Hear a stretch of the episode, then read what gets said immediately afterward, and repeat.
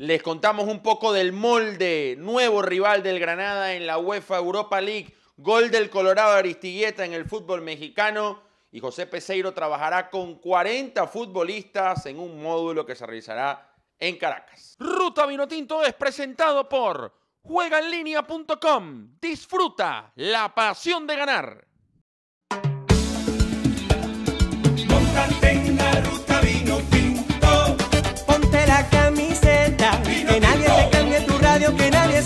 Montate en la ruta vino tinto. Petrocelli, ruta vino tinto, cinco estrellas, ru, ru, ra, ra. Montate en la ruta vino tinto. Aquí está Petro con la ruta. Vino tinto. Síguelo a él. ¿Qué tal mis panas ruteros de Venezuela y el mundo? Pónganse cómodos y disfruten el mejor camino posible. Esto es Ruta Vino Tinto. Les saluda Fernando Petrocelli. Hoy sábado con muchísima información.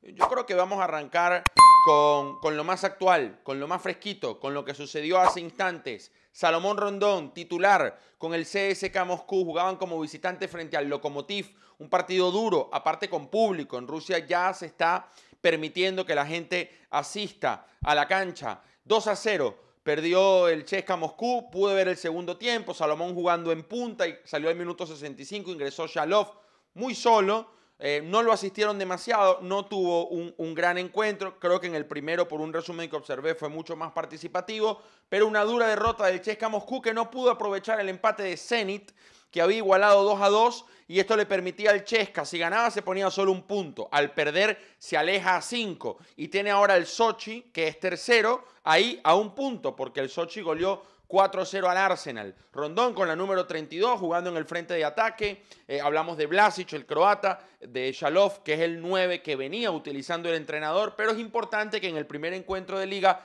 ya Salomón Rondón haya recibido esa oportunidad o esa confianza para ser titular. No fue su mejor encuentro. Esperemos que Salomón eh, pueda marcar goles, que, llegue ese primer tanto y que ayude al Chesca Moscú para seguir peleando en el campeonato ruso. Por cierto, el partido lo vi. ¿Por dónde me lo voy a ver? Y por Juega en Línea. ¿Dónde lo voy a ver? Juega en Línea, espectacular. Ingresé a Juega en Línea, pa, pa, pa, pa, pa, busqué el partido, no para apostar, busqué ahí, pum, streaming, impecable, impecable.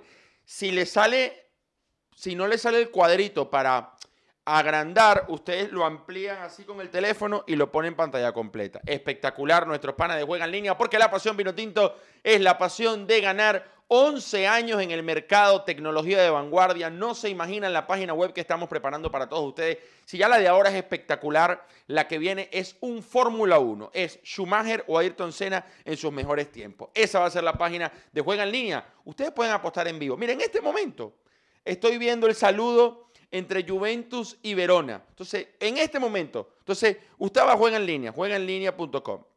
Deportes, fútbol, le da en vivo, aparte que puede ver el partido si quiere, y usted, bueno, usted dice, ¿sabes qué? Vamos a esperar, a ver, capaz la Juve se despertó mal con el pie torcido y Verona, que es un equipo difícil, este que le ha ganado, que le empató a Juventus como visitante, capaz arranca bien y tú dices, bueno, juego en vivo, vale.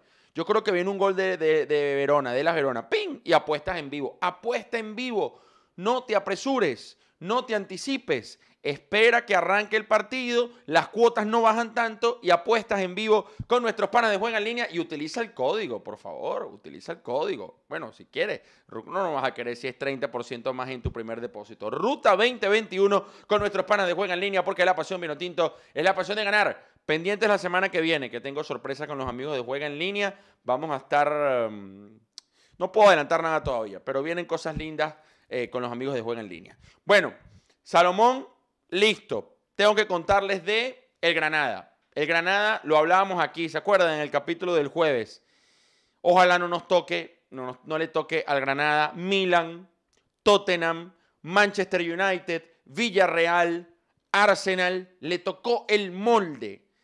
Y yo respeto al molde. Y el molde también debe estar feliz frotándose las manos porque le tocó el Granada. El molde es un equipo con más de 100 años de historia, que ha sido campeón cuatro veces en Noruega, que ha jugado la Liga de Campeones, evidentemente, que ha participado en la extinta Copa UEFA, que llegó a octavos de final en la Europa League del año 2016, incluso ganándole el partido de ida a Sevilla 1-0, pero luego Sevilla le ganó 3-0. A ver, sí, es un equipo con rodaje, ¿verdad? Pero es un equipo accesible. A ver, ¿qué me van a decir ustedes? ¿Que preferían al Milan, al Tottenham, al Manchester United, al Villarreal? ¿Cuál era el otro fuerte que estaba ahí? ¿Al Ajax? No, a mí dame el molde, dame el molde.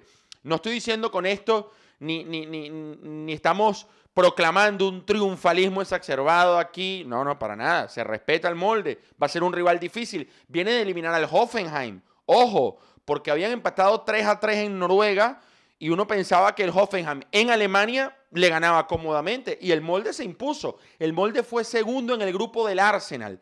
No vio vida con el Arsenal, perdió los dos partidos, ambos por goleada, pero le quitó el puesto al Rapid Viena. Entonces, hay que tener cuidado con molde. Aparte, Granada viene con muchos lesionados. Machi se lesionó en el calentamiento. Yangel no va a poder estar en el partido de ida. Montoro también se resintió, el autor del tanto eh, histórico frente al Napoli en el Diego Armando Maradona. Pero yo creo que tuvo suerte el Granada en el sorteo y creo tranquilamente que el Granada puede superar al molde en los octavos de final. Sin confiarse, para nada, porque Granada no tiene historia en Europa, a diferencia del molde que sí ha escrito varias páginas, pero no es un equipo hipertemible. Así que me parece que salió muy beneficiado Granada en el sorteo, aunque será un choque duro y no hay que subestimar a nadie. Y les avisaremos si estaremos transmitiendo o no en Ruta Vinotinto en caso que coincidan los horarios con el juego o en su defecto estemos libres para junto a Gustavo Cherkis, Pablo García y todo el equipo llevar la transmisión al estilo Ruta Vinotinto como solo ustedes eh, la pueden disfrutar y ustedes saben. Me voy a México porque ayer, en realidad hoy en la madrugada, bien tarde, el Colorado, Fernando Aristigueta, anotó el primer gol de Mazatlán que venció 3 a 0 a Querétaro. Buen cabezazo de Fer. Hay complicidad clara del arquero. El gol se lo traga el arquero, pero bien Aristigueta que fue a atacar esa pelota y a complicar al guardameta. Después ganó 3 a 0 Mazatlán, que tiene estas cosas, te gana en casa 3 a 0 y luego pierde con, eh, con mucha holgura en condición de visitante. Está en la mitad de la tabla el equipo del Colorado, Fernando Aristigueta. También ayer Andrés Ponce anotó en Rusia para el Rotor Volgogrado. Ahí está el gol de Andrés Ponce. Su equipo se impuso 3 a 1 en condición de visitante. Muy buen encuentro entonces para Andrés Ponce, que está en el fútbol ruso. Hoy temprano Vi un ratico el partido de Parma. ¿Cuánto le cuesta a Parma ganar? Se imponía 2 a 0 en el primer tiempo como visitante frente al Especia. El Especia que hace un par de semanas le ganó nada más y nada menos que al Milan. Sí, señor, un sábado, que estábamos grabando aquí, por cierto, con Juan en Ruta Vino Tinto. Bueno, lo empató Especia en el segundo tiempo, pero volvió a la titularidad Air Jordan Osorio y las alarmas que se habían encendido con su lesión frente al Elas Verona un lunes, hace dos lunes, bueno, quedan disipadas, quedan clausuradas. Air Jordan Osorio ha regresado a la titularidad. Lamentablemente el Parma continúa en una posición crítica en puestos de descensos. En este momento está jugando la Juventus. Alejandro Márquez ha sido convocado por primera vez para el primer equipo. Alejandro Márquez, el hombre nacido en Caracas, pues venezolano, que estuvo con la selección, pero que todavía tiene la disyuntiva de, bueno, juego con Venezuela o juego con España. Ojalá se decida por Venezuela. Eh, ojalá no sea otro caso como Jeffrey. Eso es lo que nosotros deseamos de todo corazón y que le vaya muy bien entonces con la Juventus. Miquel Villanueva tuvo un partidazo con Santa Clara que ganó el día de hoy a paso de Ferreira.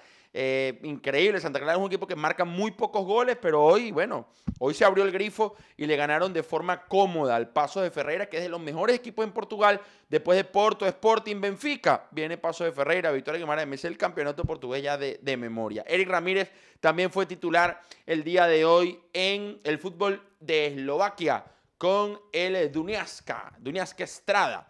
Y bueno, vamos a cerrar con los 40 convocados.